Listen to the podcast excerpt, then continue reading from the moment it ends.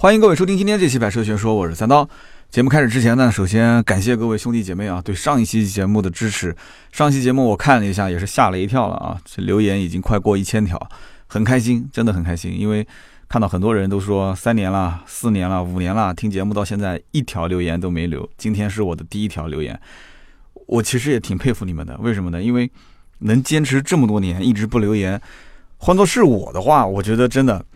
那那这是属于男生和女生之间的纯友谊的那种啊，就是你懂的啊，就是就是真的我很佩服，五年时间啊，啊你连我的手都没不，你连我的节目都没有留言，我觉得真的是太奇怪了这个事情，我觉得你很有毅力，我觉得但凡是上期节目里面讲说五年没有留言，这些听友都是能做大事的。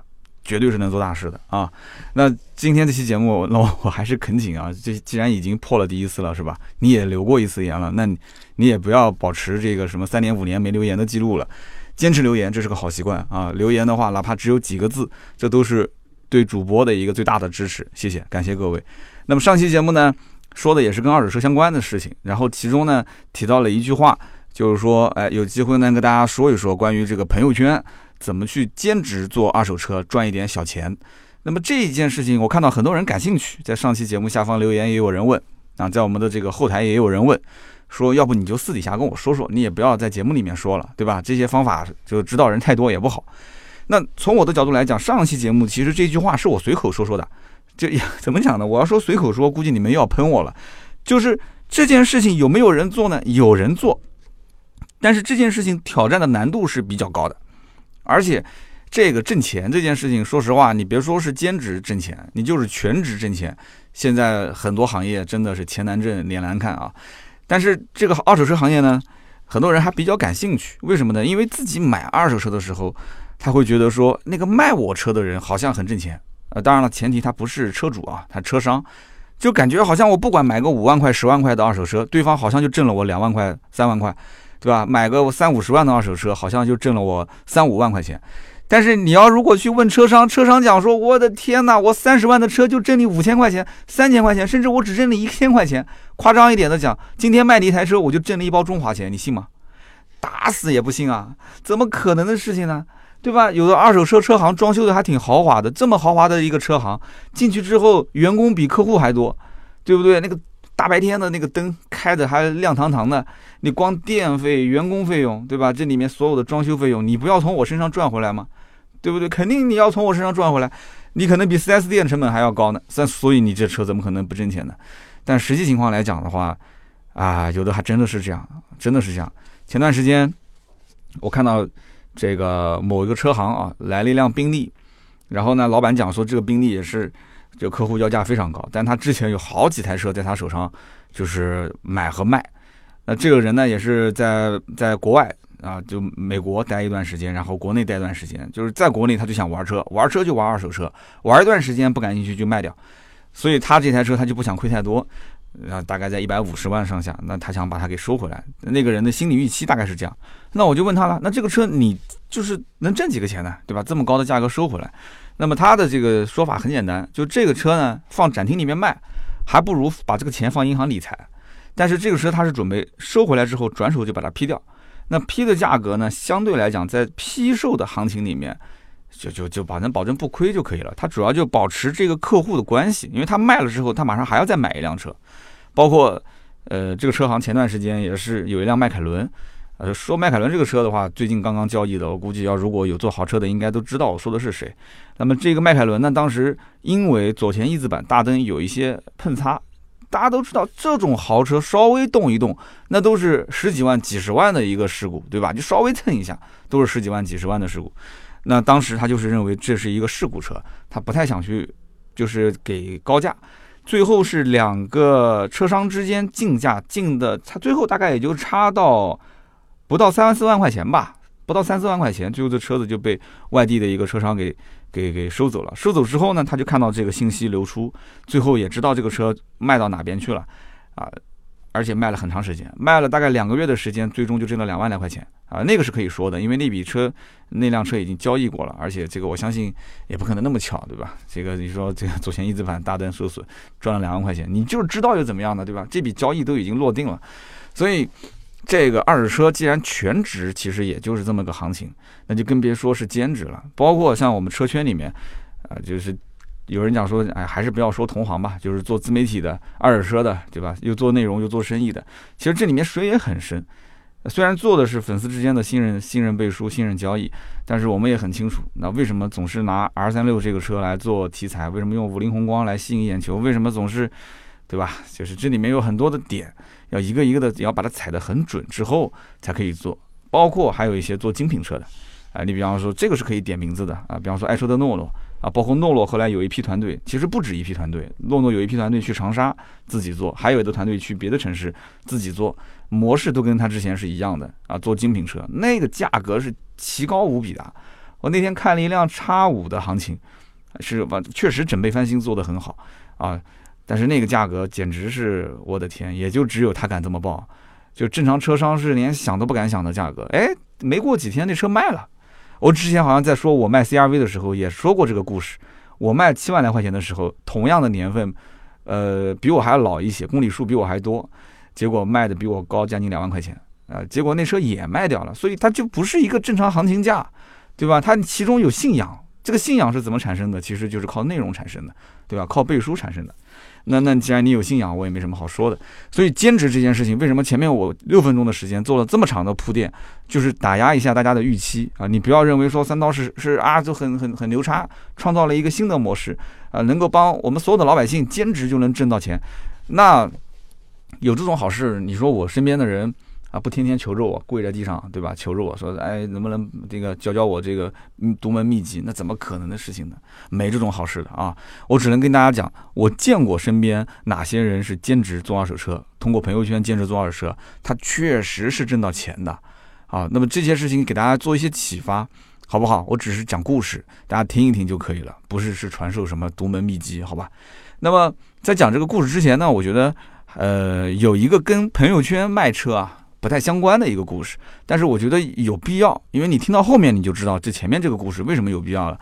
那么我曾经在节目里面提到过一个人，这个人呢，啊，我当时大概的场景是这么描绘的：我说他们家有十几部手机，啊，而且这个人还不是天天抱着这个手机说上班啊怎么样，他还有工作，他是在一个类似国企的一个单位里面上班，他这个手机是放在家里面的，他如果休息或者他提前下班什么的，那手机就由他来管，白天的话呢，就是他媳妇儿全职，那媳妇儿带着管，或者就是他的丈母娘啊、老丈人，或者是家里面的七大姑八大姨。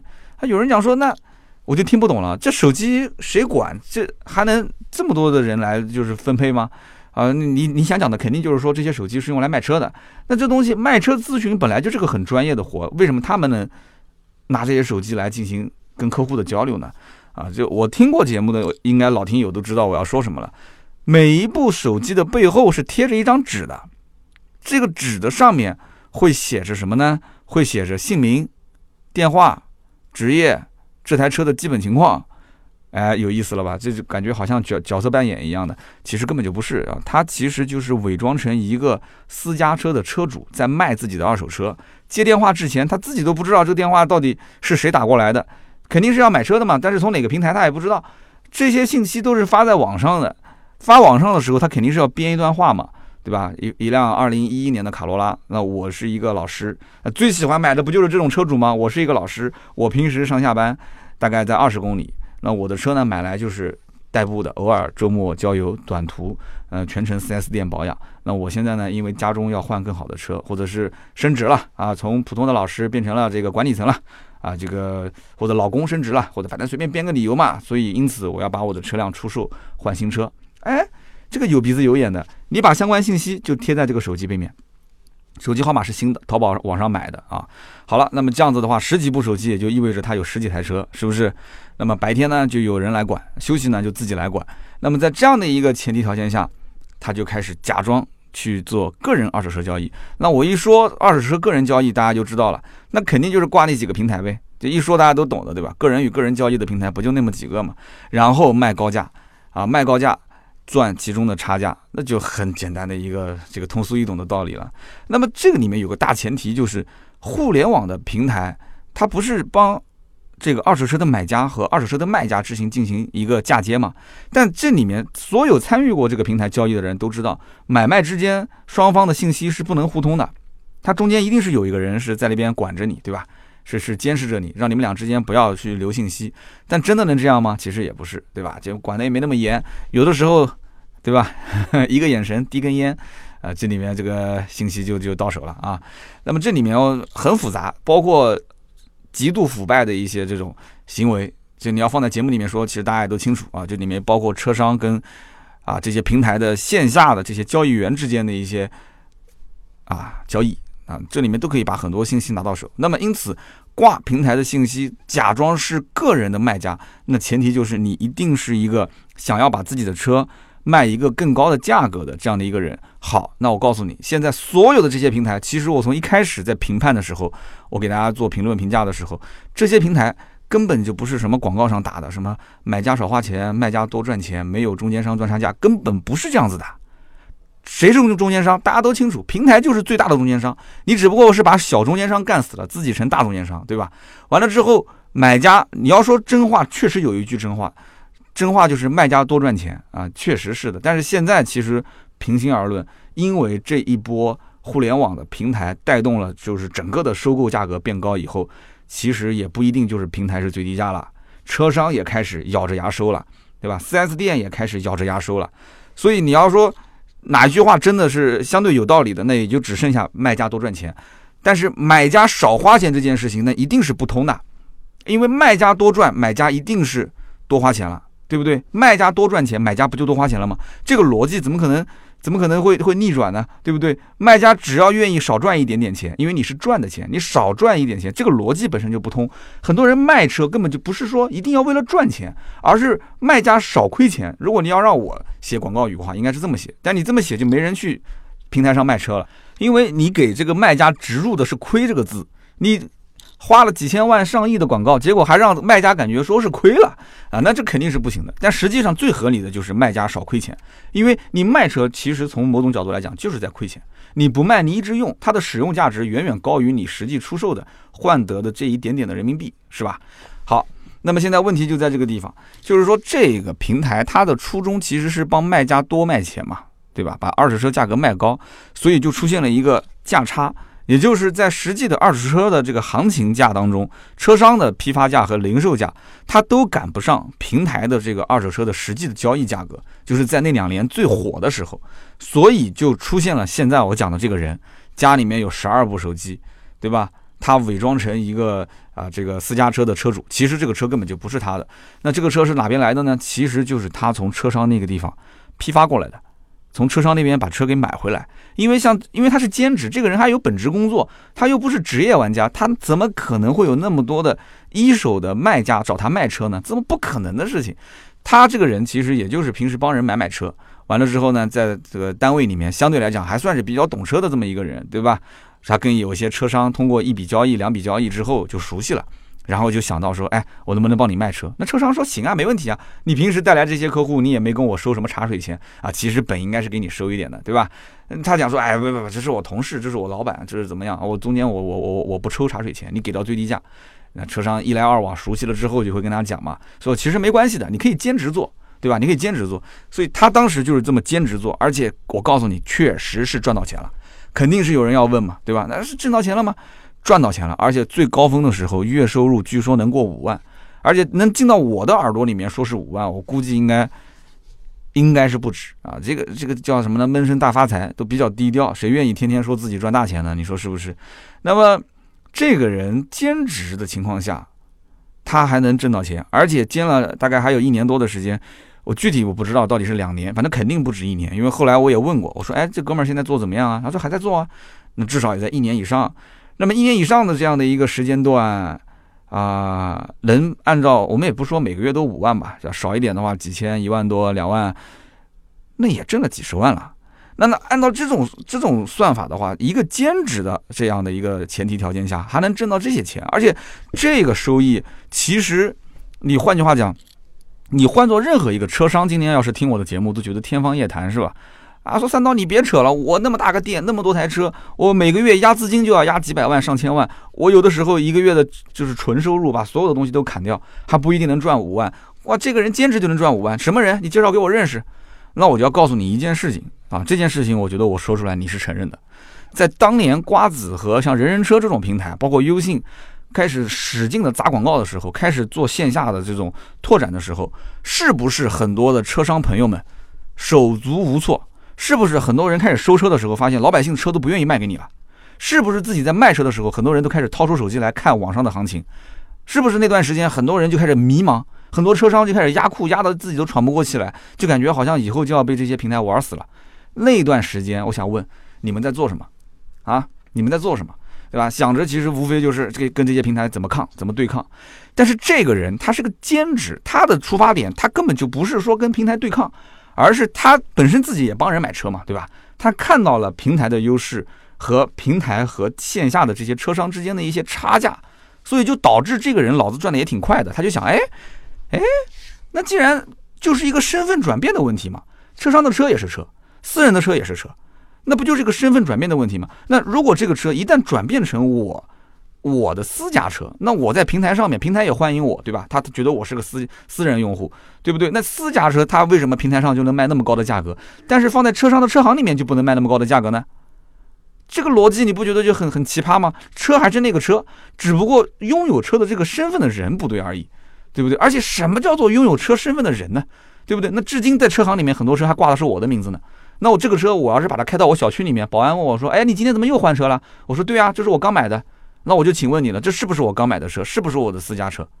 对不对？但是我要如果把我的手机号码发到什么瓜子啊、优信啊，那他就会默认为我是车商。为什么呢？他大数据库里面我的这个手机尾号，我的这个手机十一位的这个手机号，它已经是被监测卖了不止一辆车了，对吧？而且是在短时间内不停的在卖车。就以前在某段时间内啊，它一个数据库嘛，不断更新嘛，包括到今天为止，如果有人是安卓手机啊，安卓手机的话。它有装一个那个什么软件，我要打电话给你，你下面会默认是什么？会默认我是什么车商，这个什么中间商、中中间商啊？有的，他好多手机，你看我现在有骚扰电话打过来的时候，他就会会默认啊，叫什么来着？什么骚扰电话啊？就是默认这是骚扰电话。所以以后我要是跟哪个网友这个连线的话，我打电话给你，你别挂啊，这不是骚扰电话，这是我的手机号啊，对吧？它大数据库啊，你知道吗？所以为什么要十二部手机呢？买的都是新号码，卖完一辆就扔掉了，就不用了，对不对？所以在当年的那个大环境下，这个哥们儿其实是发现，只要身份转变，平台是欢迎的，并且可以帮你卖高价。而车商其实他想着的只是在现场的店面做零售，或者是批发给同行。他说：“那你批给同行，你不如批给我了，是不是？你批给我，反正大家也熟你，你赚你的钱，我觉得合适，那我就拿回去卖。”他的那个方法非常纯粹。对吧？那就打开什么瓜子、人人车啊这些网站，去看，就看这些网站上面同年限的挂多少钱，车商批给你，他其实也很清楚，对吧？我批给你，你有本事再批那是不可能的，我绝对不相信你一个外行，你批发价难道还能批的比我高？你同行认识的人也没有我多，对不对？但是你如果零售，哎，你要如果零售是有可能挣钱的，因为车商零售其实他就是靠，要不就是到店客户，要不也就是靠靠朋友圈发发嘛，对吧？那你如果说正巧你有个什么七大姑八大姨的隔壁邻居的侄子的外甥的什么什么人同学，他要买车，你正好得到这么个信息，他要买车，你把这台车倒过去卖给他，那你有可能是挣钱的，因为他是最终实际的使用者，他不是拿这个车去赚钱的。但是这个你说难得批个一辆车，那还能接受。你要如果说天天批，车商也搞不懂你在搞什么东西，对不对？那么，所以我今天在讲这个故事的时候，这个故事可能跟朋友圈卖车没关系啊，但是这个玩法，我想告诉大家，其实在当年是有有意义的。人人都知道那个时候有什么人人车啊、瓜子啊、优信啊，但是有多少人真的敢在那个时候说一头扎进去，就敢去利用车商跟这些平台之间的差价啊，车商的批发价跟平台的差价去玩这个东西？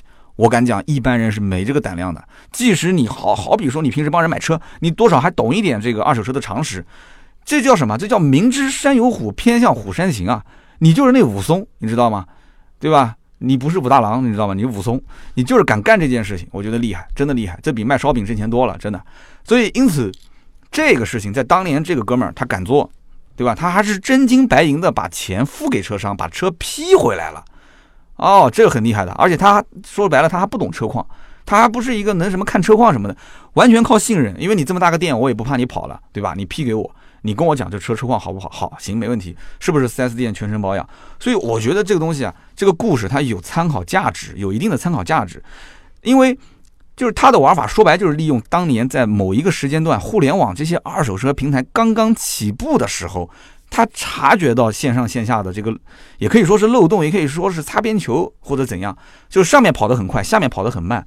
在这个时候，他做的这件事情挣到了一点小钱，风险其实也很大。首先，他时间方面，对吧？精力跟跟不跟不上，精力跟不上就导致其实这件事情失败的概率非常大。那么其次就是他对于车况这些东西都不了解，一旦要是车主提出一些异议，其实这个怎么说呢？但这个人特别能说就是了。啊，他能把它圆回来，那就是很牛叉。他，圆不回来的话，或者说这车真的有车况没有看清楚，是被这个车商坑了，他这里也存在风险。就刚刚前面也提了，还有最关键的一点就是，你还发现啊，他有卖车的平台，但他其实除了找车商收车以外，他没有其他的收车平台。如果你的进货成本一直居高不下，你仅仅就是想利用这个信息差来挣钱的话，你其实按道理讲是挣不到大钱的。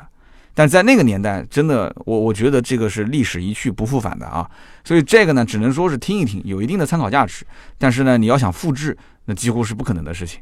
那么他当时又不是二手车圈子的人，那么他呢又不是专业的车商，那么他在收购这个车辆的时候是没有经验的，对吧？但是他在卖车的时候，他有一个天然的优势，大家能知道是什么优势吗？就是他不用装。他不用装，他他说是车主，他就是车主，因为你车商抬个引擎盖，蹲下来看一下这个车子的相应的车况，这里面一举手一投足，你是不是职业玩家？那基本上就一眼一秒就看出来了，对吧？但他不是职业玩家，所以对方对他其实没有什么疑心。对方是来买车的，一看这哥们儿也不怎么懂，是吧？他就发现，那这个有可能真的是，或者说他这个人百分之百他就是私家车车主。那我作为私家车车主，我就想卖高价，那怎么了？对不对？我觉得我的车就是我的宝贝，他陪了我这么多年，我还不想让他离开我，我跟他是有感情的。哎呀，所以这些，对吧？你你你到时候再挤两滴眼泪出来，那更完美。那对方会觉得说你这么一个爱车之人，那这个车就不用说了，车况肯定好啊，绝佳，啊，对不对？所以因此，在这样的一个前提条件下，车商哪怕即使知道他的车是将来从哪个地方卖出去的，就了解到他的这样的一个玩法，那对不起。我告诉你，车商还真不一定能玩的有他好，但是话又说回来，车商也不一定愿意干这件事情，你说是不是？车商为什么要愿意干这件事情呢？这件事情又花时间，又又又花精力，完了之后自己在网上发，还要搞那么多手机，还要怎么样？我店面本身就是花了成本的，我还安排了那么多的销售在现场来卖车，所以作为一个老板，下面的人可能做不好这个事情。老板要如果亲力亲为的话，哪个车商会干这个事情呢？你说是不是？所以呢？这个哥们儿当年就是通过批售，跟车商的批售完了之后，通过这些平台的，就是价差来做了这样的一件事，兼职来卖二手车，也算是通过朋友圈来卖吧。但是我我觉得朋友圈不重要，更关键的还是通过平台来卖这些车。那么这些车的收购价格本身就不低，卖的价格就更高。那么最终是谁被割了韭菜呢？那不就是那些在平台上买车的买家嘛，对不对？那么作为这些车商来讲，其实有人要讲了，就是说你去车商那边批售，车商难道就批给你吗？什么人过去你跟他说我要批发一辆车，他就批给我了吗？啊，我我说我是同行，他就相信我了吗？这里面有一个原则，其实我觉得车商他批不批给你，跟你说我是不是同行有没有关系呢？有一定的关系，但也不全是关系，对吧？有一定关系在什么地方呢？就是说。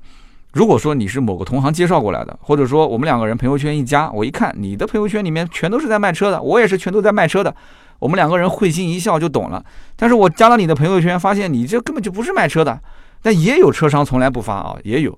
但是就两个人一沟通一聊，说一点最近热点事件，或者说最最近一些这个大家的这个生意啊，你们那个店做的怎么样啊？你三句都两句答不上来，那你肯定不是车商嘛，对吧？所以跟这个车商之间呢，我觉得不用太去这个跟他说假话，或者是呃欺骗他。为什么呢？因为这都是老狐狸啊！你就直接跟他讲，我就想挣钱，我就想挣钱就行了。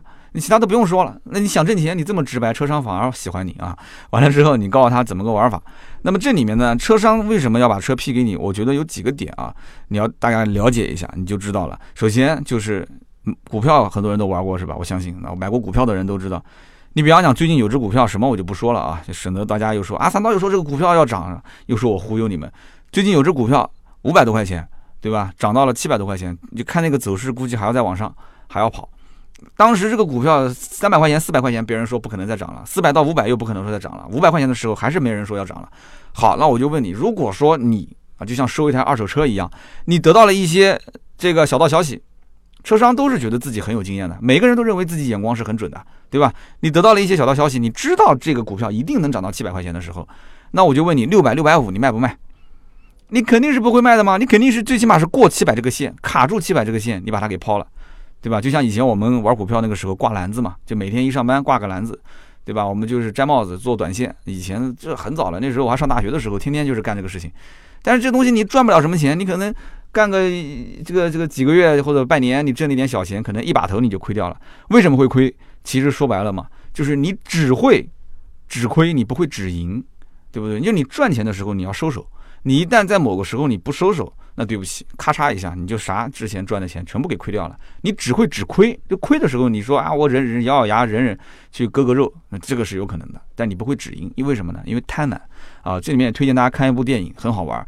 叫做这个神之手老千韩国片啊，去搜一搜能看到，就有两部，第一部、第二部都很经典啊。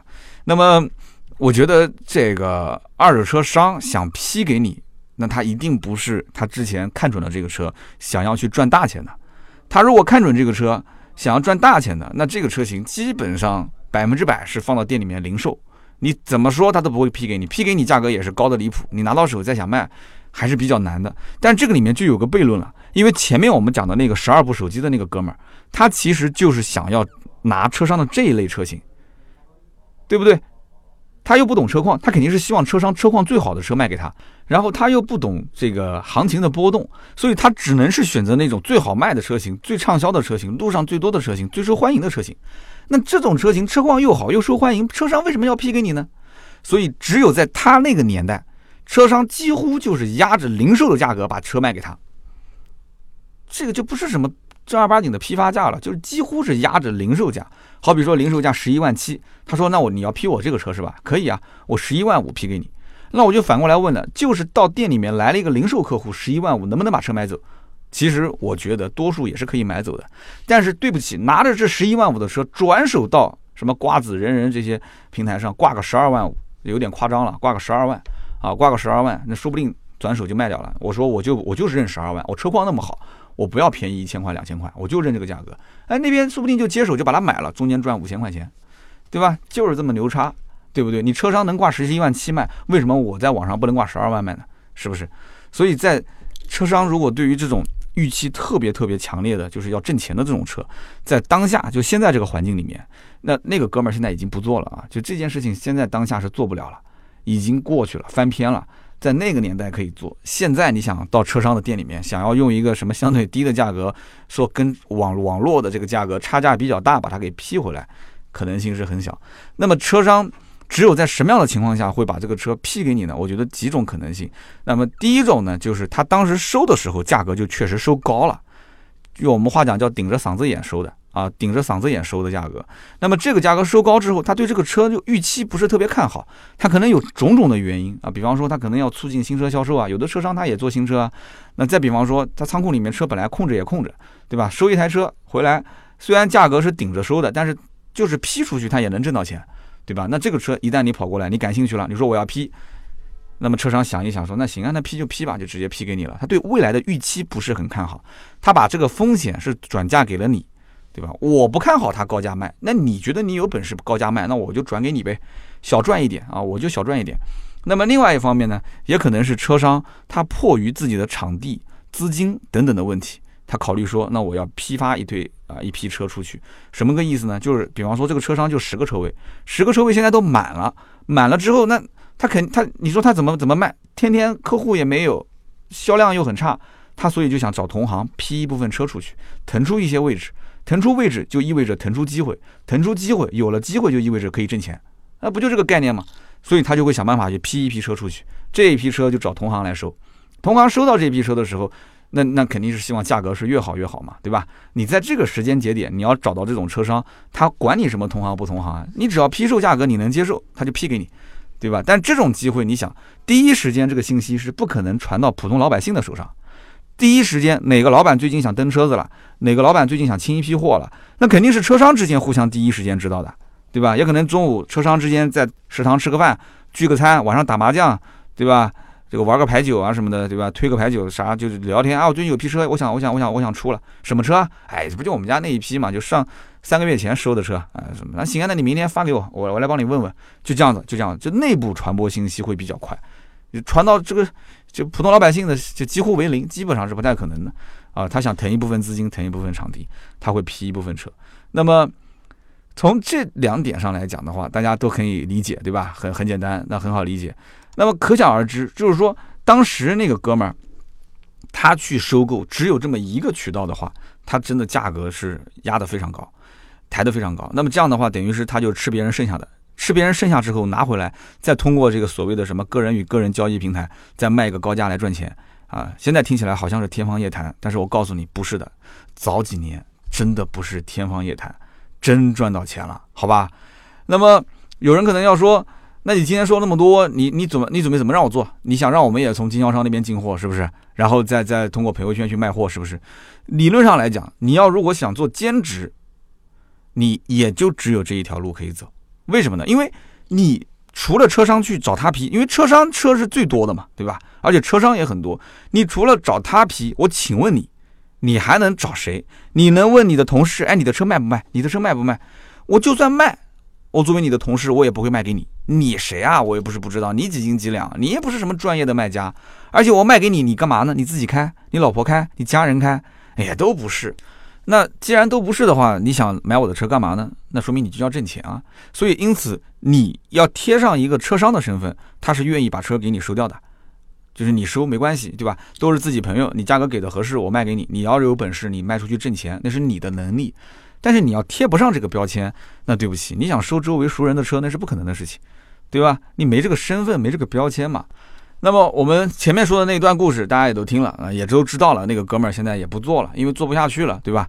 那么有人可能会就觉得，是不是现在这些网站打击这种行为，就是你总是换手机号码，然后个人用户假装啊，假装个人用户去卖车，这条路被堵死了啊？其实我想告诉你的是，不是，而且恰恰相反。什么叫恰恰相反呢？就是这些网站现在天天喊着去中间商，去中间商，完了之后也也也曾经有些网站强力打压过一些车商，就打压严禁这些车商在网上进行交易。但是从一开始到现在，我个人觉得啊，这种打压你喊得越严，声音越大，其实车商就越有越有这个兴趣，越有动力。因为你打压我，说明什么？就说明你这边的宝藏就更多，我就天天还惦记着你。你要是反而不打压我了，我进来转一圈，我发现也没什么东西可以赚的，对吧？你在这里面花那么大的力气，又搞不了几个钱，那我还上来什么？还天天又是演客户，又是演老师，又是演什么学生的，这搞什么东西呢？你角色扮演啊啊，还穿制服了，等于是那车商哪有时间跟你去去去玩这个呢？你说是不是？所以你越打压，他就越有兴趣。所以现在我我其实有我相信这平台有人在听我的节目，因为为什么呢？我稍微对这些平台有一些评论啊，我看底下的这些评论区。啊，有的是威胁我、警告我啊，有的评论就说你你少说两句啊，怎么样怎么样的。但是从我角度来讲，我个人觉得啊，真的兄弟们不要打压车商，让他上来玩，就睁一只眼闭一只眼。但是现在本来就是这样的，就是睁一只眼闭一只眼嘛。车商全在这些平台里面玩，那在这个平台里面玩，而且趋势感觉是越来越明目张胆，就车商直接就去找平台的人，然后甚至包括去。搞腐败这些平台的下面的这些这些员工啊，直接就说，哎，你信息直接给到我，我来跟他谈，挣的钱一起分嘛，对吧？说的就很直白了。哎，那你想一想，现在都平台都这样子了，你说我那哥们儿，就刚刚讲十二部手机那个哥们儿，他现在在网上他还假装一个卖家，在网上去卖自己的私家车，自己的车还是从车商手上批过来的，对吧？他的目的就是在平台上卖高价给那些私人买家，结果呢，结果自己的车每天过来看的人，一见面。哎呦我去！哎，你不是那个天成二手车市场 A 区那个老王吗？王老板吗？我们前两天还在一起打麻将的呢。哎，第二天过来一个人看车，哎哎，你你你不是那个陈老板吗？哎，陈老板，你你你你那个怎么了？最近这个店里面缺车要补货啊？然后再一看，哎，这这次今天你看车，你不是张老板？你你怎么你怎么骗我？你姓刘呢？他妈他妈又讲了，那你不是也说你是私家车，你是大学教授要换车吗？两个人哈哈一笑，递支烟，对吧？相逢一笑泯恩仇。但是你不能天天把时间浪费在这上面，你假装是一个卖家，对吧？他假装是一个个人买家，两个人一见面一看老熟人，对吧？那这你说这个平台 你在上面你怎么挣钱呢？是不是？所以这是真人真事啊！我跟你说，绝对不带一点点杜撰的。所以这很尴尬的一件事情，你知道吗？啊，自己的车从车商批发过来了，找平台卖，结果卖给车商，车商又不卖。车商本来是抱着，就是说，哎，这可能是个普通用户吧，我来跟他砍一砍啊，找一点挑点毛病出来压压价，对吧？说不定还能淘到一两台车啊，批回去挣点钱，哪怕价格高一点也无所谓嘛，对吧？看一看车况好不好。所以花大把的时间就是太累太累了啊。那么讲了过三十五分钟了，其实也没说到什么主题是吧？说到这里，可能有人要打退堂鼓了，有人会讲说，那这种事情。对吧？这么聪明的人，他想得出来，他头脑这么好，他到现在都做不了了，他都不做了，他都是去做本职工作去了，对吧？那我们这些人又不太懂车，嘴皮子可能也不利索。你你说什么朋友圈兼职卖二手车赚钱，怎么赚？所以我就讲嘛，前面这么多一大段讲这个故事，其实我觉得后面讲的二手车在朋友圈当中去卖去赚钱，两个事情是有共通之处的，但是也有很多的不同点。大家都知道，朋友圈本来就是一个熟人社交的平台，对吧？那么在微信这个里面，它的关系其实天然就具备一定的信任感，对吧？你微信也算是一个人的一个隐私了，是不是？要不然你在路上你说，哎，美女，能不能把微信给我一下？那基本上就就是很难，是吧？要看你的实力了。但你要要个邮箱什么的，邮箱在很多人眼里其实是无所谓的，它是可以给你的，它不太涉及到隐私啊。那这个跟产品的属性有一定的关系。那么。那在朋友圈去兼职做二手车赚钱，我觉得本质上就是你还是要把自己的这个二手车商的这么一个，哪怕是兼职二手车商的这么一个身份，你要把它贴起来，不是让你去做什么微商啊，卖个面膜什么的，什么一级分销、二级分销，让你天天去发，不是这么个概念，而是你其实还是跟他们也有点类似，就是你要用这个信息差去赚钱。生意其实说来说去都是信息不对称嘛，所有信息都对称了，大家还挣什么钱呢？你说是不是？那么很多人都知道，现在很多 4S 店的生意都不太好啊。我说的也都是真人真事，销售顾问挣不到钱，卖新车不挣钱。那这个工作呢，可能还相对比较体面，穿个西装，打个领带，每天吹着空调，环境也很好，对吧？虽然每个月拿的工资比较少，但是呢，起码也能养家糊口。而且现在销售顾问都很年轻。他有的大把的都是时间，对吧？有时间就有机会，所以还是有很多人留下来。那么白天在店里面，连只苍蝇都飞不进来，都没客户啊。那销售天天就大眼瞪小眼，你能让他不玩手机吗？对吧？玩手机玩手机，天天你又是刷这个刷那个的，你又不挣钱，那怎么才能玩手机玩出钱来呢？我告诉各位，现在其实很多 4S 店的销售顾问，你看他在玩手机，有的其实就是在那边卖车。那卖什么车呢？卖的不是展厅里面眼前的这些车，他们是在兼职卖二手车，这真的是兼职。你能说他不是兼职吗？他全职就是在 4S 店卖新车的。好了，那么大家都都清楚这个情况了。那么新车有些销售顾问卖二手车，他们是不是也懂车啊？我告诉你，不懂车，不懂车。我三刀卖了这么多年新车，对于行情啊、各方面啊，包括价格啊、判断啊，啊这一点我还是比较自信的。但是二手车这一块，其实我看车我不是强项，实话实讲。即使我做了两年多的二手车总监，那我也是从二手车的库存管理啊，包括它的这个资金层面，就是资金成本啊，包括调配调配它的货源啊，包括批发零售这里面，就是我是在这些管理层方面相对有一些经验。但是你要如果说要看车，那我绝对是比不上一个评估师，二手车评估师，对吧？那你要说卖车，那可能我也不会像一个二手车的专业的卖家那么就能拿捏的那么精准。你像我以前卖二手车的时候，就经常出问题。我总是想把车子，就是我自就因为我卖新车，喜欢什么呢？就喜欢稍微抬一抬自己的姿态，但是双方都是平等的啊。为什么要这么抬？这个抬姿态是有有一定的这个必要的。就你给人给客户感觉你是求着他、扒着他，想让他今天赶紧交定金，销售就是客户，他是有一种反，就是反抗的这种情绪在里面的。买任何东西都是这样，特别是那种就你对这个产品不了解，技术点比较多、技术含量比较高的东西，对吧？你看那个苹果的体验店里面有人过来连着你吗？那不会的。但你一到那个卖手机的一些这种小店，马上营业员跑过来就给你推荐这个推荐那个，往往你最终买的不一定是推荐的，你自己心里面其实是有数的，对吧？但我也知道现在很多人买手机都是在网上，都是自己看啊，就是所以。我当时我也尝试过，我说我也卖卖二手车吧，我觉得没什么难度，但我成交率很低，因为我想把客户放出去，然后再收回来。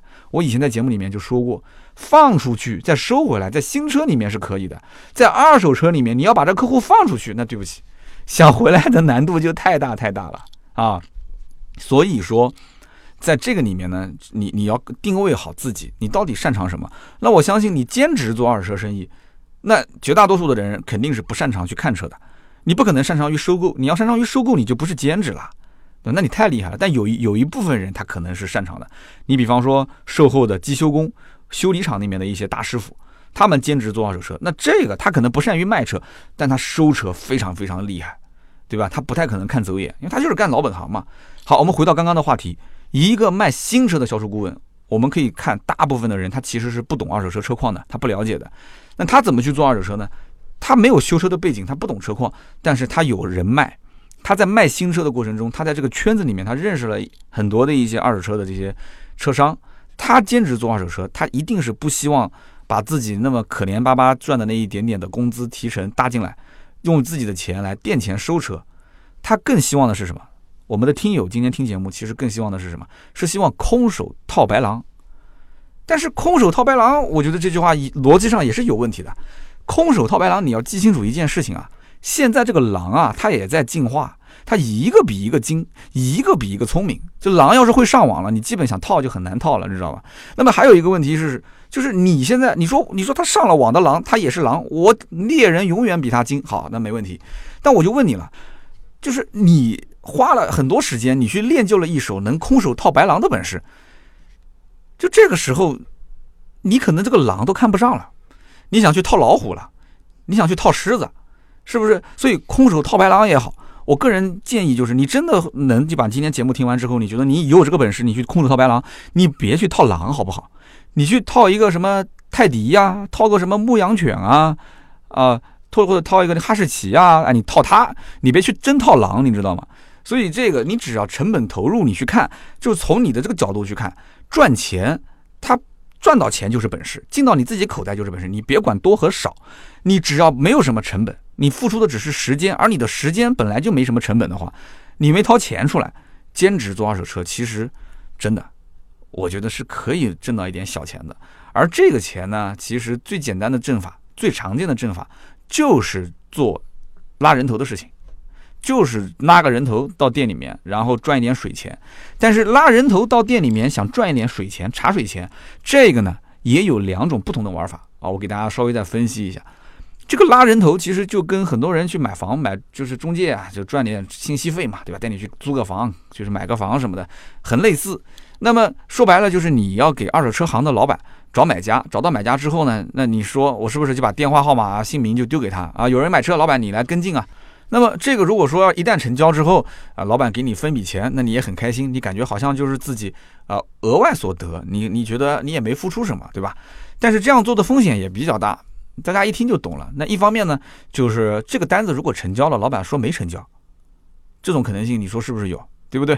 好，那还有一方面就是，即使成交了，明明老板进货价是八万，他卖了个十万，挣了两万啊，当然了，这随便说说啊，没有那么大的利润啊。那么这个老板跟你说。他就是八万二卖的，他就是压着八万块钱卖的，也没怎么挣钱。哎呀，但是感觉你也那么辛苦，对吧？这个客客源也是你接过来的，所以呢，啊，就给你分个两千块钱吧，分个一千块钱吧，这个还算好的啊。就是说有一些呢，就是把你当凯子啊，把你当这个要饭花子，给你个三百、五百、两百啊，给你打发打发了。那我就想问了，你会去问这个买车的人说，哎，你多少钱买的车吗？其实，作为一个二手车的买家，对于这个车多少钱买的不是特别熟悉的人，他一般不会说的。那作为一个老狐狸、老车商来讲的话，他其实就是咬死了这一点。基本上你去跟这个人再去跟进，问他是多少钱买的，可能性是非常小的。你还是要信任我。那因此这种合作方式啊，我觉得不是特别特别信任的情况下，一般人不太会去这么玩儿。也就是让真实的卖家和真实的买家双方去接触。其实双方一接触，你作为一个中介来讲的话，你拉人头赚信息差，那你那你还不如跟他讲，我拉一个人给你，你给我一百块。就是一个人一百块，不管成交不成交，我其他什么都不管。那这个你真的就是赚小钱了。但是你要如果说这种小钱你也能看得上，你说一百两百也行啊。我身边如果有人要卖车，我把我这个信息给某个车商，那跟他谈一下，你说一个给我一百还是两百？那这个车商其实单一笔两笔，我觉得他还不太愿意给，他会问你说你每个月能给我提供多少？我能不能就是？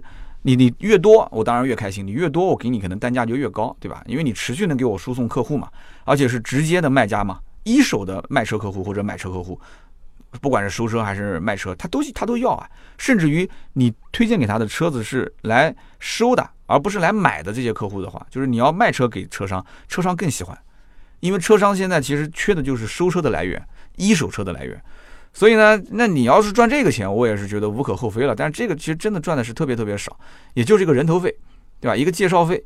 那么这个介绍费，你要如果说让老板说自己成交之后，你不去挣他的这个利润点，或者你跟他不去承担啊这里面的风险，那我觉得真的是非常难的。那老板要讲说，那这车要如果卖亏的话，你是不是跟着我一起亏呢？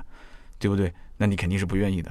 但是这个里面我们见过很多的一些车虫还是非常厉害的，主要就是因为他们很勤奋。嘴皮子也很能说，而且他们这个收集信息的渠道也比也比较多啊，不管是朋友自己的互相介绍也好，还是自己外拓开发的一些陌生用户也好，这些车虫都很辛苦很辛苦，但是呢，有挣到钱的，而且一定要能坚持下来，一定要能是坚持下来，把自己这个身份啊，去印刻在对方的脑海里，就我就是一个车虫，我就是一个做二手车的中介，但是我服务很好。啊，而且我我怎么说呢？很厉害，很专业。那么别人也会在你的身上找到一些信任感，跟你成为朋友，对吧？那以后他来找你，这也就顺理成章了。但这个玩法，我觉得还是有比较严重的缺陷的。那么我刚刚前面说到的就是，你要如果只是给人头收人头费的话，那没有意义啊。但是你要如果说你能够把这个人带到店里面，你全程陪同，并且全程介绍，而且促成这个单子成交的话，哎。那这就是另当别论了，这就是另外一种玩法。这个玩法其实对你的要求就比较高了。为什么讲要求比较高？你想，这个店不是你的，对不对？车其实也不是你收的。那么你在这个店里面，你要把这个车的情况稍微了解清楚一些，是吧？那么即使你车子情况了解清楚了，这个店你也相对比较熟悉，店里面老板也默认你不是员工，但是你可以来卖车。那么你把客户带进来之后，你客客气气的跟客户聊。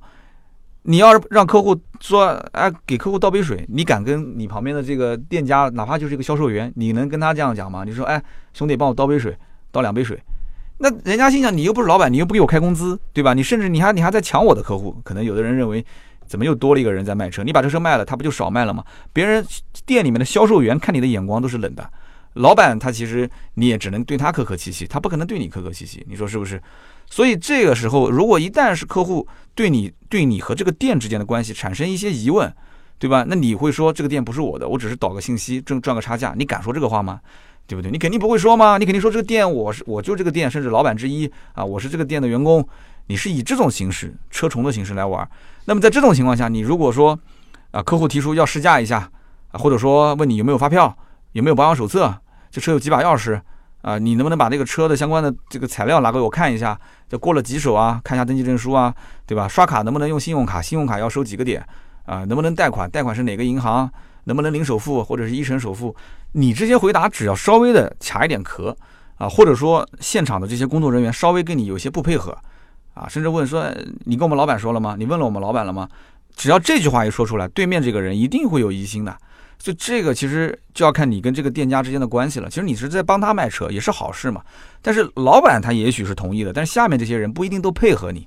好，那这里面就需要大家去解决这个问题点了。那这只是其中一种玩法，这种玩法我觉得虽然是兼职，但是兼的应该讲也是算是比较深了啊。就是你可能经常要跑车行去了解这些车辆的情况。那么什么人了解？其实对这个车最了解的就是这这家店里面收这个车的人。他收这个车，他对这个车整备翻新收购，包括整个这个车辆的一些啊相应的情况，甚至车主就上一任车主的情况，哪怕就是批发也好，上一任的这个上家，他都是很了解的。你能找到这个人，你跟他稍微聊一聊，或者让他来协助你卖这个车，那我觉得成交率会比较高啊，成交率会比较高。那么，呃，可能有人会讲说，那一旦这个客户没有成交的话，客户不就下次可以自己再来这家店找其他任何一个销售啊，就是进行成交了吗？这就是我要说的。就是这个里面，你想导信息，但是你把客户像拉人头一样的拉到了这个店里面，即使你全程去接触和谈判，你当天如果不成交，可能这个车就跟你一毛钱关系都没有了，很有可能。所以这个里面呢，我就想提第二种玩法啊，那就是你想一想怎么去搞定二手车行的老板。那有人讲了，说我连二手车我都不会买，对吧？你三刀还告诉我说要去搞定二手车行老板，你这不是跟我开国际玩笑吗？其实你不要怕啊，你不要怕，二手车行的老板他也是人，对不对？他也想去挣钱，而且二手车行的老板有的呢也比较普通，就是比方说只卖那个几万块钱、十几万块钱的车，都是一些夫妻老婆店。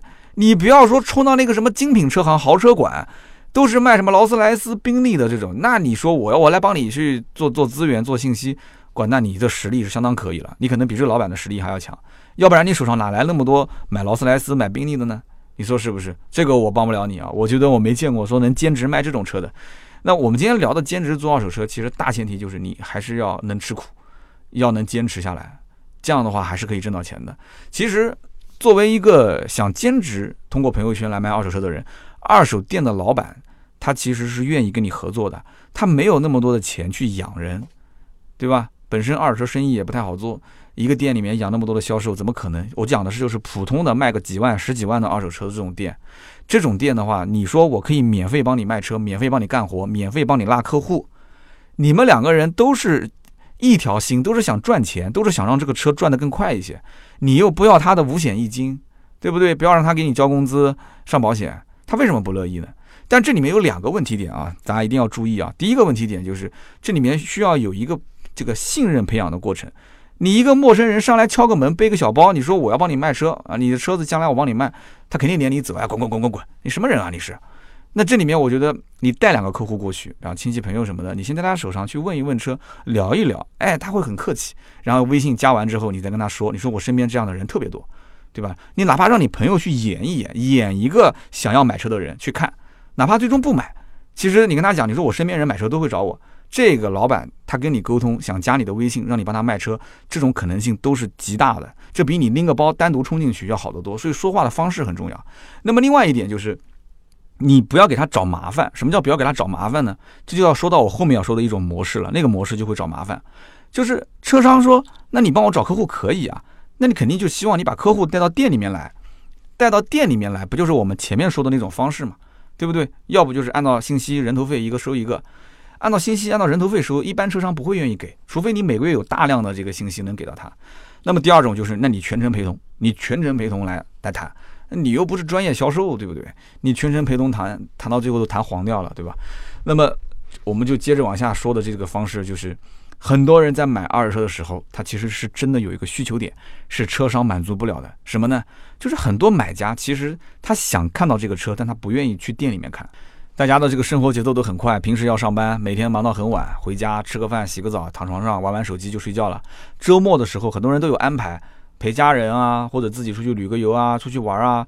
那么有一些宅男啊，他不出去玩的，对吧？他他天天玩峡谷啊什么的，对吧？玩什么刺激战场这些，那你就只能就只能说是去不停的约他，邀请他，喊他过来看车，但他又不是一个很急的事情，他就一直很懒。那这个时候，如果我把车开到你家楼下呢？对吧？车已经到了，老板下来看一眼啊，他是愿意的，对不对？就这一局游戏打完了，他是愿意下来看一眼的，对不对？那这个其实是刚需，是很多买家的刚需。但是对不起，车商他其实是不愿意，他也不想，他把这个车开到你家门口给你看，你爱买不买？有人讲说，呀呵，现在二手车车商都这么拽了，其实也不是二手车车商那么拽，而是这里面有几个问题，就是你实际如果经营一家二手车车行的时候。你就知道了，这里面有几个问题。一方面就是收购回来的这些二手车，其实很多都是只有交强险的，对吧？很多的一些卖家他也很聪明，卖给你之前他就把商业险给退了。那么即使我收了一辆二手车，它有商业险，其实原则上来讲，啊，只要这个保险不是刚刚才买啊，就是几乎是整整一年的这个，那这种我可能会挂出来，就是就是你下家就带着这个保险一起买掉了。但是绝大多数百分之九十以上的可能性，我也我是把这个商业险给退掉，我只留一个交强险。呃，再狠一点的，就连交强险都退的。但是连交强险都退的问题，就是这车就不能在路上开了。那一旦要是出事情的话，那你退保险你可能得不偿失。所以一般都会留个交强险，就保证我自己没有责任在路上开。那别人要撞我，他赔我，对吧？那我要是小碰小擦什么的，交强险也也勉勉强强吧，能至少赔对方的车，对吧？那么这些车车商肯定不愿意动，客户哪怕就是说我要试个驾啊，或者怎么样，你更别说说啊，你能不能把车开到我们家门口给我看？那这个风险太大了。另外一方面就是，就算开过去给你看，你跟我都没见过面，你我们俩都连初次见面都没有，你我都不知道你到底是不是真的想买，什么时候买。你你今天问我这一家，明天是不是还问其他家？你这个成交的概率太低啊，成交的可能性不大。所以因此，我觉得我开过来浪费时间、浪费成本啊！我宁愿在家里面打扑克啊，跟那些其他车商吹牛皮，我也不愿意开过来，还浪费油钱，对吧？再搞个路上曝光，那得不偿失啊！但这个其实对于从买方的这个需求角度来讲，这是一个刚需，对不对？客户有需求。卖方没有服务，那么这个里面它就可以有玩的空间啊。那么作为一个兼职的车虫来讲的话，我请问，那咱们能不能稍微辛苦一点呢？对不对？我们能不能跑一跑呢？我们能不能把这个车开一开呢？老板如果说担心油钱，那我就给他把这个油加上呗，对吧？来回跑了四十公里，我们就算呗，对吧？一公里按七毛钱算，四十公里二十八块钱，我给你车商，我跑一趟给你三十，如果没成交的话，对不对？油钱算我的，或者你这样子嘛。我们就见过这种玩法，因为车商其实也有的时候也蛮讨厌车虫的，就是你老是不成交，老是不成交，你还要去开我的车，动我的车，我嫌烦。然后有的人胆子也比较大，直接给车商摔五千块钱，说这样子，我给你一个保证金，对吧？我每次开你的车，我们先讲好这车几毛钱一公里啊，三毛、五毛还是七毛？完了之后我开个四十公里回来之后，你直接从我这个五千块钱里面扣。如果我要曝光了，你从我的五千块钱扣；如果我要是碰到什么事故了，对吧？那你就先扣，扣完之后我再给你这个补钱。那车商没见过这种玩法，很多车商没见过，对吧？我你帮我卖车，你还给我钱，对吧？那行啊，那你那我就先收着呗，收着五千块钱，我也不怕你跑了。你这么大个店，你这么大个老板，对吧？你还就差我这五千块钱吗？对不对？我就给个押金啊，给个押金，然后我就可以把你的车开出去。我相当于也是在帮你做事情啊，对不对？但是我其实也是获得了机会，就是干这么一件事情，真的有人干过，而且干的还蛮好的。因为你开过去之后，就看你嘴皮子能不能说了，你能把死人说活了。啊，你能把这车的很多小瑕疵，最后说的对方根本就不看不不在意。那车价方面的话，你又能去结合，把它说的比较高，你你能把对方搞定成交。那我告诉你，这个绝对是有玩头的。但是这种模式不就是现在人人车改革之后，想要让那些车商，就是让让这些这个工作人员变成这种，就是天天做中介嘛，对不对？那不就是以前我讲这个二七三的这种模式嘛？这个模式其实人人都能干，你兼职也能干。啊，你兼职也能干，但是这个里面相对还是比较辛苦的，还有那么一点点专业度。但是就是这样子的话，你只要能跟这个人认识，你只要能找到一些这种买家用户，或者说你通过朋友圈不停的发，不停的去背书自己的车商的这种标签，时间久了，当有人开始问说，哎，小伙子，我有个朋友推荐给你，我觉得你那个时候想不挣钱都难啊。这个里面我讲一个案例吧，其实，呃。什么人人车、瓜子这些中介平台都肯定不希望买家卖家之间进行联系嘛。但是，我前段时间啊，就陪家里面的亲戚去看这个二手房。二手房中介，因为是买二手房，所以中介他要抽这个点，对吧？抽这个点，一般在一到两个点。那么这个中介费抽下来之后呢，啊，就可能是几万块钱啊，几万块钱。那么这个几万块钱的话，亲戚呢就有点舍不得，他想要跳过这个中介，想要联系房东。那么跳过中介联系房东呢？呃，说这个你不是认识人多吗？三刀，你可以问问你身边有没有做中介的朋友，有没有方法能找到这个房东的联系方式？我还真有做房产中介的朋友，我就问了一下，结果问完之后，他就告诉我，他说两种方式，第一种就是你晚上直接去敲门。我说就这么简单？他说对啊，他说你直接敲门啊，他说你看的那个房子是不是就是保持一个住家的状态？我说对啊，我说那个。那个叫什么？就是厨房里面就很明显都是中午刚吃过饭的嘛，对吧？他说那有可能就是房东住在里面。你晚上去敲门，如果打开打开门，你一看就是房东，就是今天带你看房子的房东的话，你可以跟他直接谈啊。他如果想要跳过中介，因为现在买卖房的人基本上都是叫净德，对吧？净德那中间中间这个中介他挣的是中介费。他反正找中介也是尽德。那你跟他谈，你说我找你买，他可能还不一定放心，所以就看你嘴皮子能不能说了。这是第一个敲门。第二个方式是什么呢？第二个方式就是我来帮你搞，就是这个中介公司的这个兄弟讲，说我来帮你搞。他说你打听一下是哪个小区，完了之后这个小区我帮你搜一下，一共有多少住户，他们二手房中介公司互相之间可以去买资源，就是我可以买你们这个小区的资源，这小区资源基本一户大概两三毛钱一买。可能就是一千多块钱吧，八百多、一千多，反正就是这么一个小区的规模。所以，因此前面我们刚刚讲啊，就是这些平台它都是中介模式，对吧？信息是值钱的。刚刚我们还说什么？我们还说什么？一个车的客户拉过去，让车商给个一百两百；一个卖房子的客户在在中介互相之间来回转，才转两毛到三毛钱。你想想看，一个车的信息来回转才能转几个钱？你要讲起来的话，那他那他一个房子卖出去，能中介费能挣好几万呢，对不对？那你说你一辆车，那个车商能挣几个钱？所以我刚刚讲一百两百，那都是天方夜谭。前面我估计车商听到都要笑。就你要有大量的客户信息能够转转换成有用的信息，并且你在这个当中能起到一定的作用，我觉得你的价值可能就不止这一两百块钱了。但是这种中介的方式，我觉得都不是用垫资的形式来玩，就是玩一个信息不对称。讲白了还是在空手套嘛，对不对？那有人可能要问了，说那车如果从车商那边来？客户，我到底应该怎么来呢？说了半天，你刚刚讲什么朋友圈？朋友圈，我这个朋友圈里面没几个人啊，我怎么玩？这就谈到一个最核心的问题点了。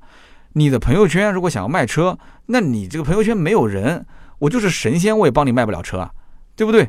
虽然说你是以兼职的这种玩法来玩这个事情，但是我觉得你应该用全职的心态去做它。怎么去做呢？也就是说，你要不停的加人。那这种加人不是什么你买个软件，然后什么自动加身边人，这个没有用的。这种人一定要跟你建立一定的关联性。什么叫关联性呢？啊，很简单。现在大家的微信除了加一些工作上的，比方说开个会啊，做个培训啊，可能老师说我们现场的同学大家拉个群，互相认识一下。你除了这个以外，生活中还有很多，对吧？你的亲戚朋友就不说了，包括你可能去理个发，对不对？完了之后你加个发型师，这个我比方说理发，别人问我做什么的，我就直接说啊，我说我是卖车的。他说你卖什么车？我说卖二手车。一般情况下，一个正常的男人，他对车都感兴趣。他手上如果有车，他下面跟的这句话一般都会是这样的：哎，那你帮我估一估，我那个车现在值几个钱？所以你可以稍微储备一些些相应的这个，比方说估值的能力啊，就随便报一辆车，哪一年什么样的一个车况。如果你具备一定的这个估值评车的这个能力，那你张口就来，那对方觉得哎挺专业的。而且对方他其实专不专业，无非就是看你。多长时间能把这个价格报出来？你真正报出来这个价格到底有有没有多大的偏差？他又不是专业的评估师，他只要近期不卖这个车，他怎么可能知道呢？对不对？所以这种聊天沟通只是增加一个信任背书的过程，对吧？你实在不行的话，现在很多软件，我们的微信订阅号“百车全说”右下角不就有在线估值功能吗？你就算完全都不会估值，那你可以跟他这么说啊，你说，哎，我们店里面最近刚卖了一辆，就跟你这个车的年份啊、公里数都差不多，我来看一下我卖多少钱，是我同事卖的。然后你把这个软件打开，你手机稍微挡到一点，打开点一下我的微信右下角，然后在线估值。哎，你是哪一年的啊？一一年的卡罗拉是吧？多少公里啊？八万公里。啪一打开，你点一个查询价格，分分钟不就出来了吗？秒秒钟就出来价格了吗？你说，哎，你的车大概多少钱？哦，现在还能卖这么多钱啊？啊，不错不错不错。那以后我要卖我就来找你。一个微信加完，不就多了一个客户了吗？你保持这样的一个状态，对吧？身边你不管是啊给你理发的理发师也好，还是说你坐个高铁，我就像我今天，我今天坐高铁，我在那个高铁上就是回复大家的问题，就是我不是有那个付费语音回答嘛，我就一直在回，因为时间来不及了嘛，今天很多事。哎，我在那边回回回回了一会儿，后排的一个人就拍了拍我肩膀，吓我一跳。他说：“哎，哥们儿，你是卖车的？”我说对啊，我是卖车的啊，你卖什么车？我说我新车、二手车都做。哦，三十万现在买什么车合适啊？那我一听就知道，这哥们儿刚开始看车，甚至他可能还暂时只是有一点点想法，手上有点闲钱，那还很长远的，对吧？然后我就跟他讲了，我说三十万你要看对品牌有没有要求，你可以买 B 级车，也可以买豪华品牌的这个，像奔驰 C 啊、宝马三啊这些车。那我也不会多聊，聊那么多，给他这个信息量增加的太大了，其实是有伤害啊，对他有伤害。然后他说：“哎，那哥们儿能不能加个微信，以后买车找你？”我说：“行啊。”我说：“你在南京吗？”他说：“是的。”啊，做灯具的一个老板加了我微信。我说：“那我以后买灯我可以咨询你啊，没问题，没问题。”啊，一看就是老司机了，肯定是做了很多年的这个装潢生意的老板，加了个微信就这么认识了。那不都这么来的吗？那从我现在来讲，我不也是又是兼职卖车吗？我是全职做自媒体的，对不对？我跟你们一样啊。好，所以在这样的一个前提条件下，我个人觉得专不专业其实不重要。最核心的是看你有没有这个心去做这件事，你是不是有这个敏感性？就是在生活中，你把每一个人其实都是看作跟你之间是有关联的，对吧？很多人其实不不想让别人跟自己有关联。有人讲我的朋友比较少，怎么样的，我不希望跟别人太过多的去交流啊聊天，这个跟性格有一定的关系。但是我看我们的那个微信群啊，我们现在微信群里面每天都很活跃，很多人能说会道啊，对吧？但是在群里面总是在哭哭说什么呢？说挣不到钱，穷啊就穷啊，手机都买不起了。那我就想问各位了，这大家这么能说会道，天天有那么多的时间在群里面聊天沟通啥的，那怎么就不能想着一起去兼职赚点钱呢？啊，当然了，你要兼职去赚钱了，你可能没时间在我群里面玩了。哎，好像这样子还真的是啊。要今天这期节目说完之后，群的活跃度要是下降了，我觉得也是怪我自己，怪我自己啊。但是没有关系啊，兄弟们能挣到钱也是好事，对吧？不过我觉得可能这个两三个月你就放弃了，也可能就干个个把星期你就放弃了。这里面有几个问题，比方说最简单的一个问题点就是，刚刚我们一直在讲微信，微信，微信。那有人讲说我私人微信我感觉不适合做。对不对？我私人微信里面这么多的公司的领导同事，我天天发这些二手车信息。你刚刚讲的我也听懂了。比方说，我从车商那边找一些资源，我不管是呃做拉人头也好，还是怎么样也好，就是我我我去发到我朋友圈里面。可是这个同事他们看到我的怎么办？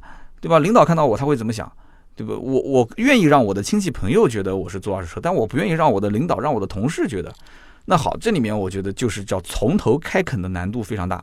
你要想如果开个小号，微信上一个人都没有，从零开始加，哇，这个是非常非常困难的。很多人一看就是，这，茫茫的这个长路，这如何才能达到这个自己赚钱的那一天啊？就是我就很多人就放弃了嘛，我也能理解。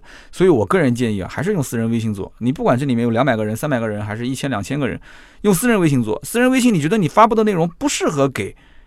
谁看你就把它闭屏掉。我觉得同事无所谓的，真无所谓的。同事就算说，说哎那个谁，他平时业余时间在倒二手车，那又怎样？那又怎样？我我平时的工作都工作好了，你领导还能管着我吗？你最多让领导眼不见心不烦。你可以把朋友圈闭屏掉领导。我以前不是说过吗四 S 店还有销售员去兼职卖面膜什么的，其实他是发给谁看？就是发给客户看的嘛，对不对？买我车的客户，那你是不是我的消费者呢？那他不能给领导看，他就把领导全部闭屏掉嘛。他微信朋友圈本来就有这个功能嘛，不想给谁看嘛，你设一个群组不就可以了吗？把那几个关键的人都给闭屏，很方便的啦，对不对？所以说呢，你要想利用朋友圈来做一些兼职的二手车的买卖，我觉得刚开始起步阶段还是要让身边这些同事也好。亲戚也好，朋友也好，知道你开始做这件事情了，你也可以给他们一个比较充足的理由，就是你因为经常帮人买车，啊，经常帮人去这个倒腾二手车，然后认识了一些车商，你也可以稍微善意的谎言嘛，啊，你说跟这个车商现在开始有一些合作，甚至你自己投了一点钱，你也是股东之一，所以你开始在朋友圈发些二手车的信息，那大家一听就懂了。现在谁没个兼职呢？对不对？谁没个两三份工作？你说是不是？所以大家也懂之后就会问你啊，这样子的话你起步就会比较快。然后亲戚的朋友、朋友的朋友、同事的朋友开始陆陆续续觉得你这个人靠谱，你这个人值得信任的话，那其实慢慢慢慢你是可以把这件事情做起来的，对不对？那么前提还有就是你说白了就是要有时间啊，你要有精力，你有精力和买家沟通，你有精力和卖家沟通，因为你前面上游你还有一个进货方，对吧？你有卖家要沟通。那么与此同时呢，你还要有一个比较好的耐心，啊，那么剩下来就是嘴皮子这个事情呢，就一个要看天赋了，还有一个就是你后期你这个怎么去锻炼，对吧？沟通这件事情，我们也见过话不是很多，但是每一句都能说到点子上的人，就不像我这么啰嗦的啊，销售实力很强的人我也见过。所以说这个钱啊，这个兼职的钱不好赚。节目一开头我就说，但是他一定是能赚到的，好吧？那么，如果有人说啊，这样做太累了，还不如自己说把车收回来，收回来之后然后再卖，自己掏钱收啊，就是收购。那我就想问你一句了，你到底是来喝牛奶的呢，你还是来开个养牛场的呢？你别到时候本来是要来过来喝牛奶，你最后变成开开养殖场了，对吧？那这就不好了，好吧？那我们很多一些开改装车的这些车主，就开改装车自己改，改到最后就变成改装店老板了，对吧？那么。兼职利用朋友圈卖二手车，有很多操作细节，我觉得也是很值得一点一点去琢磨、去研究。这里面非常有意思。这个里面呢，我觉得我就不用展开来一点一点细讲了。呃，有机会我们找一个曾经兼职做得非常成功的人，不行就把那个十二台手机的那个人给请过来，哈哈，也是我一个好朋友，让他来说一说啊，不知道他愿不愿意说这个事情。那么，呃，一旦你的这个交际圈子里面，你被贴上这样一个标签啊，有人来找你买车，推荐朋友买车，我觉得你真的想不赚钱都难。虽然只是个兼职。啊，我前面还是那句话，虽然是兼职，但是我们是空手套白狼。而我给你的建议就是，你不要真想套狼啊，去套一点小泰迪呀，套一点什么哈士奇，我觉得就可以了，好吧？狼太凶猛了啊，你也不一定能套得住。这个工作不饱和的情况下，就是全职工作不饱和，而且你觉得说，哎呀，这工作好像没什么前途，你短时间内也找不到什么好的方向，你想兼职来做一些事情的话，我觉得今天这个兼职通过二手就是朋友圈来卖二手车。可能对你来讲，也许是有必要的啊，可以尝试一下。但是你如果这个工作很靠谱，有大好的前途前景，那我奉劝一句啊，奉劝一句，千万不要碰这些东西，用心去做你现在的这个工作。你让你的每一天都有价值啊，反复赋能于你的工作，你的付出是有回报的，你这才是有一个光明的前途，而不是整天是动什么歪脑筋去做这些事情。这些东西兼职说白了就是你确实现在又差钱，然后你觉得你也适合做啊，前提是你适合做，而且你这份工作你也是一眼望穿了，没什么前途，又有大把的时间，有一些在一些什么大型企业上班啊，一些这种国企央企，对吧？一看就是能到六十五岁以后这个养老的这种职业，那。你自己看吧，反正我只是说个故事，给大家一些建议。今天呢，就跟大家就是闲扯了一些有的没的。那么最近呢，日内瓦车展有很多的一些新车，我们看到媒体同行也都到现场进行报道了。那么与此同时，我们的编辑也提醒我啊，最近好多新车，我周末呢也去试驾了几款新车，那么也想跟大家去分享分享。那么在与此同时，很多人也提醒我说，安迪老爹好久好久没有连线了啊。呃，给大家也可以透露一下，安迪老爹刚刚试完 TNGA 架构平台的 RAV4。啊，丰田的 RAV4，也就是荣放这款车，最新款最新款啊，我们现在还没上。那么同时下周安迪老爹会去试驾啊，宝马的新三系啊，也就是 G20 这款新三系。那么这个新三系试完之后，很多人应该也想听一听是什么样的一个感受，对吧？那么因此最快的话，这一周呃不出意外，这周最快我们周六就可以上线。先说一说 RAV4 吧，然后。如果这周大家都忙的话啊，我和安迪都忙，那下一周等他试完这个 G 二零的新三系之后，我们可以把两台车并在一起，好好的聊一聊。也感谢大家提醒我啊，要不然的话，这个我平时忙的都忘了老爹了，把这这茬给忘了啊。那么今天这期节目呢，也可能很多的二手车同行听了之后觉得说，三刀你这个讲的到底靠不靠谱？这个教大家这些东西有没有用呢？啊，我们这些全职做二手车的。现在的生活都是水深火热，你还让人家说兼职做二手车，说还要来赚钱。但我想告诉你，就是这只是一个是聊天啊，闲聊，这是我的心态，对吧？粗制滥造，胡说八道，我把我的故事分享给大家，大家听一听。那么你有启发当然是最好，没有启发，你觉得听个好玩，你就听听别人的故事，你也不少一分钱，你也不少块肉，是吧？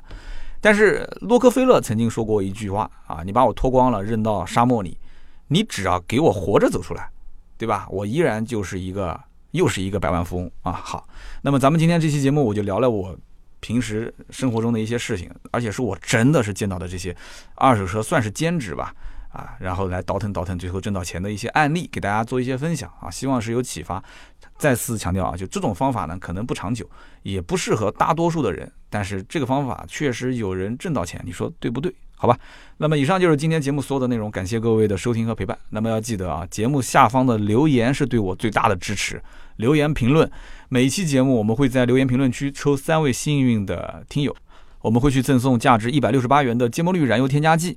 那么在最后呢，我再说一个小预告，呃，三月二十三号，也就是下下周六，那么我会前往上海，去到这个前途汽车的体验店做一场分享会。那么这个分享会是关于。未来的这个汽车领域的个性化消费的发展趋势，那么我也不是什么行业的专家，对吧？所以我不可能说把这里面很多的一些数据整理出来给你看报表。我是从一个销售最前线的这种感知来跟大家分享一下，就是我对于可能未来三五年啊、五到十年啊，呃，有一些个性化消费的趋势，我的一些看法。那么现场呢，如果说啊，大家有时间可以来玩。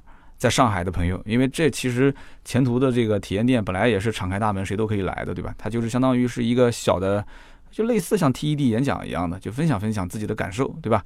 那么这样的话，在上海的朋友，星期六如果没什么事，那就大家可以过来转一转。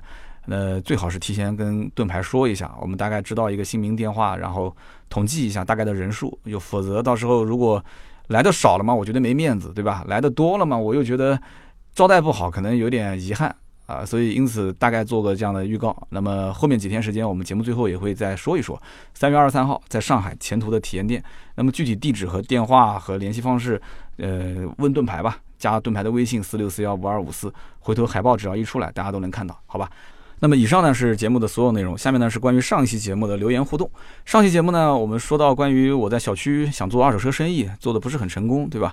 那么很多人就开始留言了，调侃我了，是吧？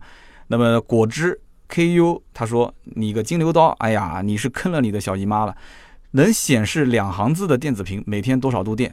我这么跟你说，我以前是干中介的，那个时候我们公司有一个两点六平米的电子屏，一个月的电费是一千四百多块钱。”商业店二十四小时全开，刀哥，你的这个电子屏开了一年半啊，你自己算算，你亏了你们家小姨妈多少钱？那么另外就是你这个电费，估计跟你当时赚的那点钱还不够贴的，因为我当时我说我把天子屏这个五六千块钱给挣回来了嘛。那这件事情我是持有疑虑的啊，就是首先你就是商业的店。怎么可能一个月开到一千四？一个月一千四什么概念？那你相当于一天就。一天就将近开了将近五十块钱，四十多块钱的电费啊，四十多五十的电费，我我在网上还专门查了一下，这个不是抬杠啊，双基色的户外 LED 屏。它采用的是恒流技术，每平米的亮度是三千 CD，那么大概每平米的这个功耗应该是在六百五十瓦。六百五十瓦是全亮的状态啊，就这个屏幕全都亮。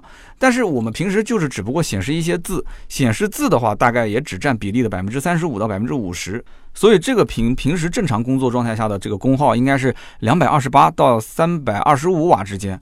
那么按照每天如果开十个小时来算的话，那现在的工业用电基本的八毛钱，对吧？八毛钱每千瓦。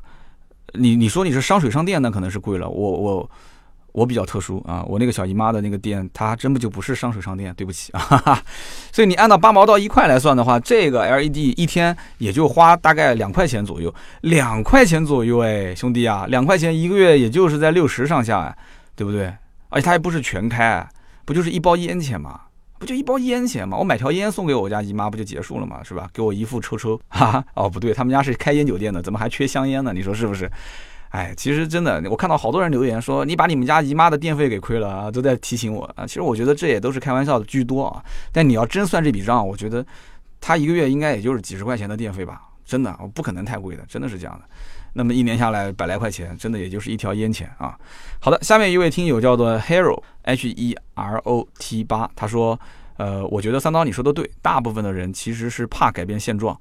我今年三十岁了，我也想慢慢考虑自己以后日子应该怎么过。我从内心我觉得，如果我不改变的话，我以后可能就不会再变了。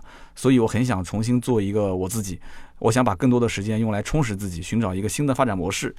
其实人呢，从二十多岁开始毕业工作到三十岁这个阶段啊，我是经历过非常非常深刻的反思的。其实我从工作第一天我就在想，我将来到底是打工还是创业。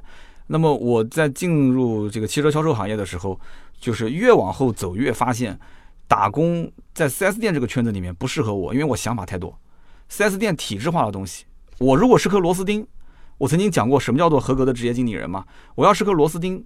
你往你往哪需要我往哪领，对吧？然后完了之后你要领多紧领多松，全部由你说了算。我没有什么自己的想法，但是我很适合管人，我很适合上传下达执行指令。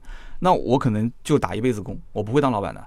但是我想法特别多，我从我工作第一天开始，我的想法就特别多。那对不起，那我我觉得我将来一定要创业，所以我把我创业的年龄是放在三十岁。那正好三十岁那一年我出来创业。真的就是三十岁那一年，那么你今年三十岁了，所以你要分析一下你是什么样的人，你就问自己一件事情就可以了：你在工作中是不是想法特别多？而你的想法是因为这个体制压迫啊，压迫着你很多不能实现，而你的想法很多被验证了，你可能是被别的人验证了，或者别的公司验证了之后，它是完全是可行的，而且一次又一次的被判断你的想法不仅超前，而且是正确的。那我觉得兄弟，你完全可以出来自己单干啊。但是这个就回到我们以前提过的那个话题了，就是什么样的人容易创业呢？就是从小身边有很多死党的。有人讲说死党不好寻，对吧？可能一辈子就那么一个。哎，但是有的人他就还很多啊，又从小学、幼儿园开始到现在的朋友还在常联系，有什么事情打个电话，人家甚至直接就坐飞机过来了。那这种人他就有这种号召力，他有这种人脉关系，有这种能积累人脉，并且不停的加深这种信任感的，他这种能力。那如果说兄弟你是这样的，你是这样的人，包括前面我说的这种行业内的预判啊，你都觉得 OK，你身边也有人愿意，你只要大手一挥跟着你干，那你还干嘛呢？你赶紧出来创业啊，想都不用想啊。人生能有几回失败啊？对不对？你只要不要把宝全部都压上就可以了。那么，在这种前提条件下，如果你不是，你只是对现在的工作疲了、倦了、厌烦了，你也没想好，那我建议你还是这个怎么讲呢？就是多尝试尝试一些小范围的试错吧，对吧？工作还是要保住，还是要保住。那么下面一位听友叫做蒋小光，蒋小光 Y O，他说百兽全说从开播到今天，从开播到今天啊，大家注意啊。他说我是第一次发评论，他说其实刀哥的内容也有可圈可点的地方，对吧？那其实这个说话说的比较委婉了，那就是还有很多可以改进的地方嘛，对吧？说话就是两面说。他说我这个得到了一些知识，然后也可以跟朋友卖弄一下。他说二零一九年车行真的不好干，我弟弟就是奔驰 4S 店的呃销售兼讲师，也算是个小领导，但是他很辛苦，一周只能休一天不说，周末啊，包括这个节假日都不能休，只能平时休。他说：“我曾经呢跟我表弟两家人一起去境外旅游，结果呢在这个旅途当中啊，就他电话最多，不停的在接电话，各种问题，他很无奈，但是也没有办法，只能说什么呢？只能说阻力变成压力，压力变动力，动力变耐力，耐力变无力，最后就是无限死循环。”他说：“我个人认为，如果没有革命者去改变规则，结局可能会很悲惨。大到工业革命，小到社区的稳定啊，都是革命者改变了持续的结果。”其实这个怎么说呢？听起来很有道理，但是我想讲，这个即使有人出来把这个规则打破，他是不是要制定新的规则？他但凡制定了新的规则之后，这里面肯定又有一批新的既得利益者。所以在这个规则的打破和改变，然后再进入一个执行的过程，始终会出现这种循环，没有办法的。这个人家讲人生吃苦是正道，是吧？这个苦和不苦，它就是一个相对性的东西，就是你看。这件事情的眼光是怎样的？我希望大家是乐观一点，好吧？乐观派，哎，开开心心的过每一天，好不好？虽然说三刀做节目的时候一向是传播正能量，是吧？上期节目还是哪一期？我说我是一个正能量主播，竟然还有人发微信来调侃我说三刀，你说你是正能量主播，呵呵呵，我我怎么就不是一个传播正能量的主播的呢？我就想不通了，对吧？嘻嘻哈哈的，而且传播的东西都很正直的，对不对？你们也都知道我是一个很正直的人。所以，所以，所以，今天我又提到了关于正能量跟正直这件事情。我希望各位老铁不要不要质疑我，好吧？不要质疑我，哎，哎，你不要因为这个笑声啊，你就认为我说的是这个，哎呀，这个好像怎么越往下说越说不下去了，好吧？那么以上就是今天节目所有的内容啊。听到最后的最后都是我们的老铁。那么刚刚前面也提到了，就是去上海的那件事情啊，一听就大家就知道，这明显是个商业嘛，对吧？但是商业不 care 这些事，对吧？这个现场。我来，而且会做一个小脱口秀。说实话，我也是第一次，到现在为止连 PPT 都没有。主办方讲说 PPT 自己搞，其实说实话，我我这个连标题都是临时想的，这哪来的什么 PPT 呢？那就相当于你在现场又免费听了一期节目，不就这个概念嘛？所以最近一段时间，那既然都是一次邀请了，那我得用心去做啊，就把这个里面的一些逻辑啊都理理顺。好吧，上海前途汽车的这个展厅，三月二十三号，礼拜六，具体时间还没定啊。反正大家注意关注，加微信号四六四幺五二五四啊。如果已经加过盾牌的就不用加了，加他之后呢，盾牌在朋友圈第一时间会通知。你也注意听我的节目啊，最近这几期的节目最后我也会跟大家去啊说一下，这也算是一次上海的本地听友的一个见面会了，你说是不是？那么好，以上就是今天节目所有的内容，感谢各位的收听和陪伴。那么如果说有需要咨询新车或者是二手车价格的话，加微信私人微信号啊，四六四幺五二五四，我们周六接着聊，拜拜。